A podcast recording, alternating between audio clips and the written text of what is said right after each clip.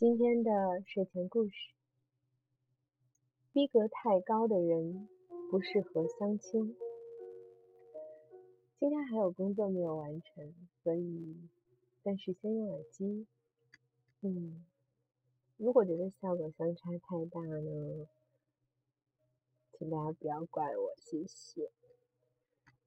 嗯，开始今天的故事，来自杨婉意。逼格太高的人不适合相亲。一哥们明年就而立之年，他妈妈一直催他找对象。今年春天的时候，他主动找上我，问我认不认识年龄合适的妹子，介绍给他认识。我问他喜欢什么样的，他答没什么具体要求，关键要看得顺眼。我在脑海里过了一遍同学和朋友里年龄合适的妹子，许多都不在北京。于是问他：“研究生同学行吗？”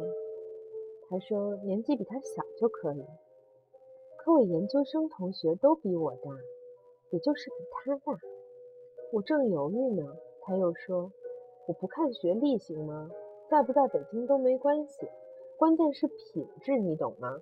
给哥介绍对象，敢不敢认真点？我问你爸妈没给你介绍吗？介绍了，我都见了，腿都快跑断了。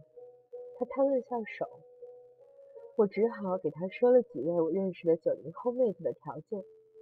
结果那哥们丢过来一句：“没照片你说个毛！”我黑线，只好从微信朋友圈和微博页面给他弄来妹子的照片。他看了一眼，又丢过来一句：“不是素颜，你给我看毛！”我怒，只好又去人人网和 QQ 空间找陈年老照片。这年头，给人介绍个妹子也是像刑侦活。翻了 N 张 N 个妹子之后，哥们撇嘴：“你能别吓我吗？”他开始翻手机，翻出个很漂亮的妹子，说：“这是我阿姨给我介绍的。”你就按照这个标准往上给我介绍吧。你见了，见了，本人漂亮吗？漂亮啊，可是不行。他撇嘴，性格太怪，还矫情。矫情，那不正适合你吗？我笑。他吼滚。我也吼。大哥，你千万别再跟我说什么没要求，顺眼就行，都是放屁。要么您看章子怡行吗？他白我一眼，我在心里诅咒：讨厌的处女座装逼男，挑剔刻薄，臭不要脸！别想我会把朋友介绍给你，就你这臭脾气，不是害人吗？其实他也没上述那么讨厌，因为我们很熟，所以和他说话比较随便。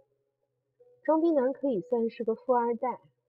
但他也不是没本事，光靠家里的富二代，而是自己也很努力的富二代。他爸妈给他在北京买了房，因为他留学回国以后，自己找到北京金融街的工作，算是有能力在北京安家了。他各方面条件都还不错，除了性格臭、爱装逼。我和闺蜜认识他十几年了，私底下都说。他是高富帅中的绝版屌丝男，再有钱也改变不了他自大自恋的屌丝气质。过了一会儿，他又舔着脸凑过来说：“我不挑家庭，房子车子我们家都有，也不挑他的工作，他愿不愿意上班都行，只要他性格好，孝顺老人，顾家就可以。”说的简单，我不再接他的茬儿，知道。他说的都是屁话。其实他这种人挺多的。问起找对象的事儿，他也说自己急。可一旦你认真的给他介绍起来，不是这不行，就是那不行。自己条件还行，心里其实也有一大堆的要求，就是不说出来。一句话总结就是：不装逼就不会。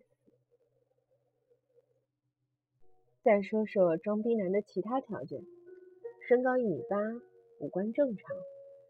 虽说是没对象，但以前他留学的时候也交过不少女朋友。最近的这个，因为不愿意跟他来中国，就分手了。像他这种本来条件就好，又不是没有恋爱经验的人，不是那么容易满足的。我猜，他要找的女朋友不仅要形象气质佳，估计还得必须是有感觉的真爱。一时半会儿，我真没地方给他找去。我突然就想起了《失恋三十三天》里黄小仙和魏依然的那段经典对话，费了半天劲，终于找到小说里黄小仙的原话：“你看啊，像你这样一个中青年男性，硬件过硬，软件也很不错，总之是个优良品种。我是实事求是的形容一下，你千万别觉得我是在勾搭你。”总之，你选择的余地应该很大。层层过滤下来，最后入选的会是什么样的一款姑娘，我不知道。但我总觉得不应该是李可这样的。但其实你不是唯一的案例，你和李小姐的组合特别类型化。我见过太多优质的小伙子，身边配着一个这样的姑娘，张口 LV，闭口 Prada。你想跟他谈谈爱的真谛，他直接告诉你，你给的信用卡能透支的额度就是他爱的真谛。我就是好奇这个问题，为什么？为什么固定搭配都变成了这样？魏依然的回答是：跟这样的姑娘谈恋爱省事儿，你明白吗？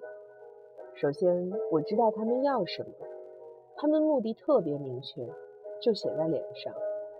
我不用前后左右的去瞎琢磨，我给了他们就开心，相应的我也能收获一种满足感，简单直接，又利落又爽快。但如果我跟黄小姐你谈恋爱，就会很麻烦。我看不出来你想要什么，比起一个 LV 的包，可能一个小盆栽更能打动你，但我不确定。不确定的事儿，我就没法去做。我得先花时间揣测你、观察你，然后再出手打动你。可是这段时间里，我能做的事儿太多了，意义也远比谈恋爱这件事儿大。我知道这些话说出来，你一定觉得我这人不怎么靠谱。但其实我，或者像我一样的男人，一般都有一套自己的体系。不管怎么犯错，这套体系不能错。简单说，就是我们要找的老婆是这样的姑娘。爱情没有了以后，我们的关系必须靠别的东西也能维持。你是这样的姑娘吗？但是李可能做到。他不会要求我给他的爱有多么专一，他只会要求他那套手工制作的婚纱必须是世界上唯一的一套。用一句话总结就是。对李可来说，爱情是奢侈品，LV 是生活必需品。黄小姐这样的人呢，可能 LV 是奢侈品，但爱情是生活必需品。你自己想，一个男人要结婚，会和那种姑娘结，会和哪种姑娘结？LV 集团不会突然就倒闭，但爱情这东西可是说没就没的。我总得确定我有资源能一直提供，对吧？从这个角度想，我们还是很靠谱的。黄小仙的内心活动是：是，我们的需要太复杂。但是如果所有的恋爱都要像魏依然说的那样进行才算正常，那我真是宁愿晚景凄凉。像黄小仙那样的姑娘，跟我朋友这样的装逼男。如果要用一句话来给他们归类的话，也许就是逼格太高吧。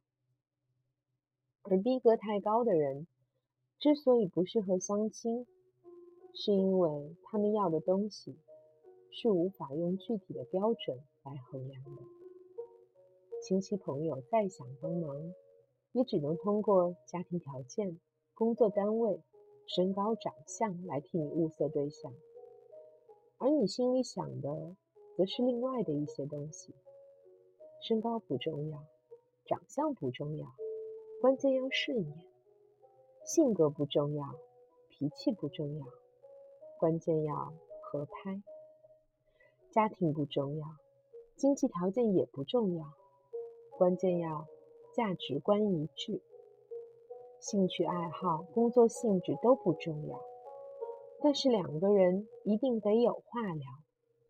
看电影的品味一定得差不多，一起逛街也不会发现。对方看上什么恶俗的款式，遇到你喜欢的对象，哪怕是暴脾气，对你摔东西、打你、骂你都没关系；而你不喜欢的对象，连多跟你说一句话都觉得烦。所以，对于此类逼格太高的人来说，唯一的方式就是他得自己先动心，在茫茫人海里遇到那么一个人。能让他自己降下逼格，缴械投降，而我相信那一天迟早会来临。后来，他的好基友在 QQ 上告诉我，讨厌的处女装逼男恋爱了，朋友聚会认识的。这次他是真碰上了，从初中到现在十多年了，他基友从没看他这样怕过哪个姑娘。一听这话，我便觉得靠谱。男人怕老婆，从来不会是真怕。两个月前，装逼男居然领证了。我见到了最后成为他太太的那位姑娘，接触不多，但能感觉出她性格很好，长得也不错，家庭条件也好，工作稳定，算是和装逼男门当户对吧。所以说，那些表面上说自己没什么要求的人，其实内心里什么都想要。更神奇的是，此类三观正、逼格高的人，内心想要的那种对象，有时候还真能被他们遇到。今天的睡前故事：逼格太高的人。不适合相亲。其实这两天的睡前故事，痛调有点类似，都是在说感情。但其实我更喜欢的是那种讲故事，它是一个完整的故事，有前因，有后果，有起承转合，有高潮。听完了。就觉得这件事情结束了。有的时候可以笑一下，有的时候可以哭一场。现在在读的是我蛮久之前收集到的一些故事，但其实数量非常少，所以拜托大家，请留言吧，告诉我有什么故事适合睡前来听一下，然后。我要去继续我的工作了，谢谢你们听故事，祝大家晚安。今天的配乐来自陈珊妮情歌。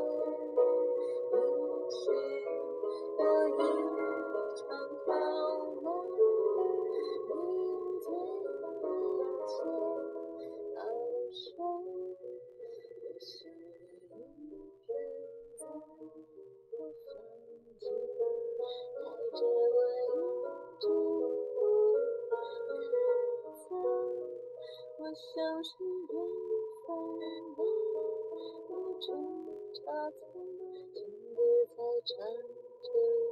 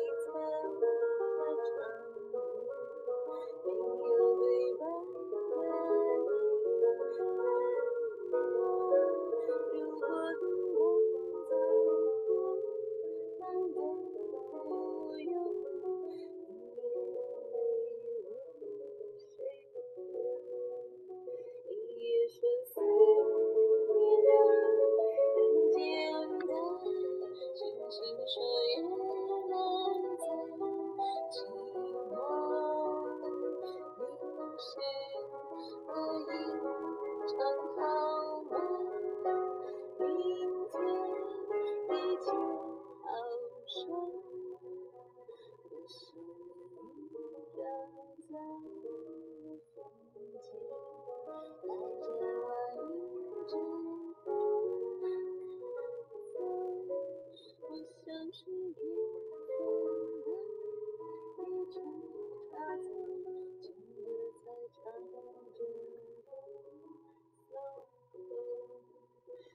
像是听